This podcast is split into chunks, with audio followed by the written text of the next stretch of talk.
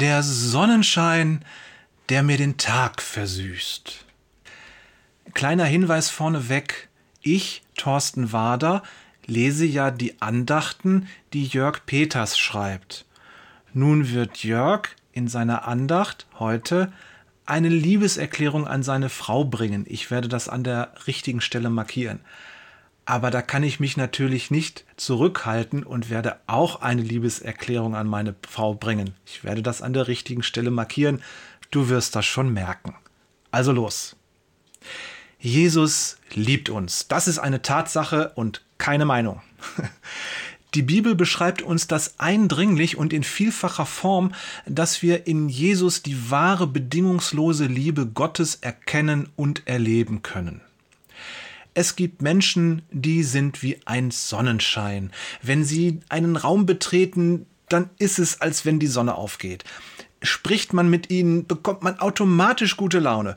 Und wirbeln sie um einen herum, dann fühlt sich das gut an und richtig an und es ist nur schwer möglich, selbst sitzen zu bleiben.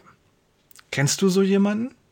Oder bist du vielleicht selbst solch ein Mensch?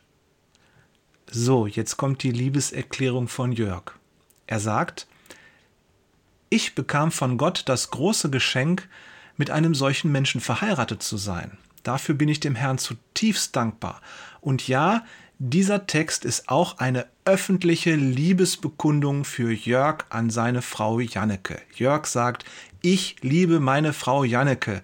Ich bin dankbar, dass es dich gibt und dass du meine Frau bist.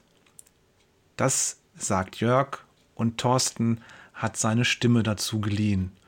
Und ich sage es jetzt ganz deutlich als Thorsten, Carmen, ich liebe dich, und ohne dich könnte ich nicht das sein, was ich sein soll. Du bist wirklich mein Gottesgeschenk für mein Leben.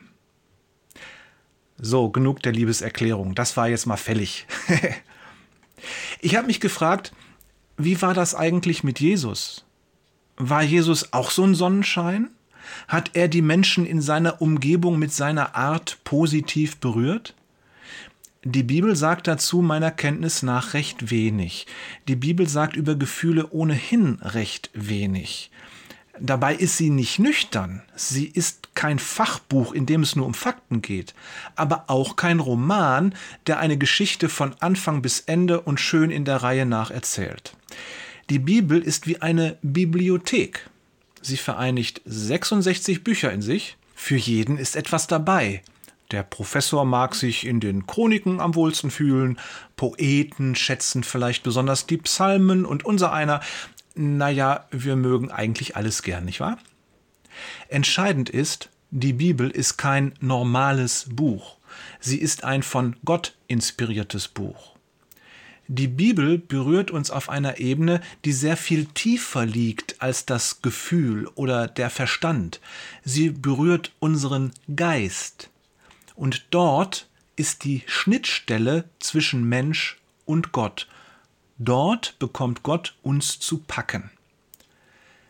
Die Bibel sagt, 2 Timotheus 4, Vers 16, denn alles, was in der Schrift steht, ist von Gottes Geist eingegeben und dementsprechend groß ist auch der Nutzen der Schrift.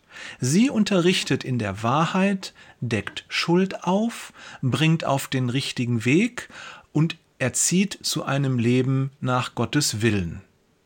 Soweit 2. Timotheus. Gott selbst ist also der Ursprung und der eigentliche Verfasser der Bibel. Sein Geist weht durch sie hindurch und berührt uns durch sie. Sie führt uns zu Jesus. Jesus. Gott und Mensch zugleich. In Jesus ist Gott selbst ein Mensch geworden. Er lebte unter uns und hat uns gezeigt, was Liebe wirklich ist. Als Jesus lebte die personifizierte Liebe als Mensch mitten unter uns. Und in Jesus kann ein Kind Gottes als genau diese Liebe unter den Menschen leben. Ich denke, meine Eingangsfrage ist damit beantwortet. Wenn wir fragen, ob Jesus ein Sonnenschein unter seinen Mitmenschen war, dann könnten wir genauso gut fragen, ob die menschgewordene Sonne wohl als Heizung getaugt hätte. Jesus ist der Sonnenschein schlechthin. Wenn auch vielleicht anders als in der kurzen Einleitung in diesem Artikel. Liebe Grüße von dem Jesus-Journalisten.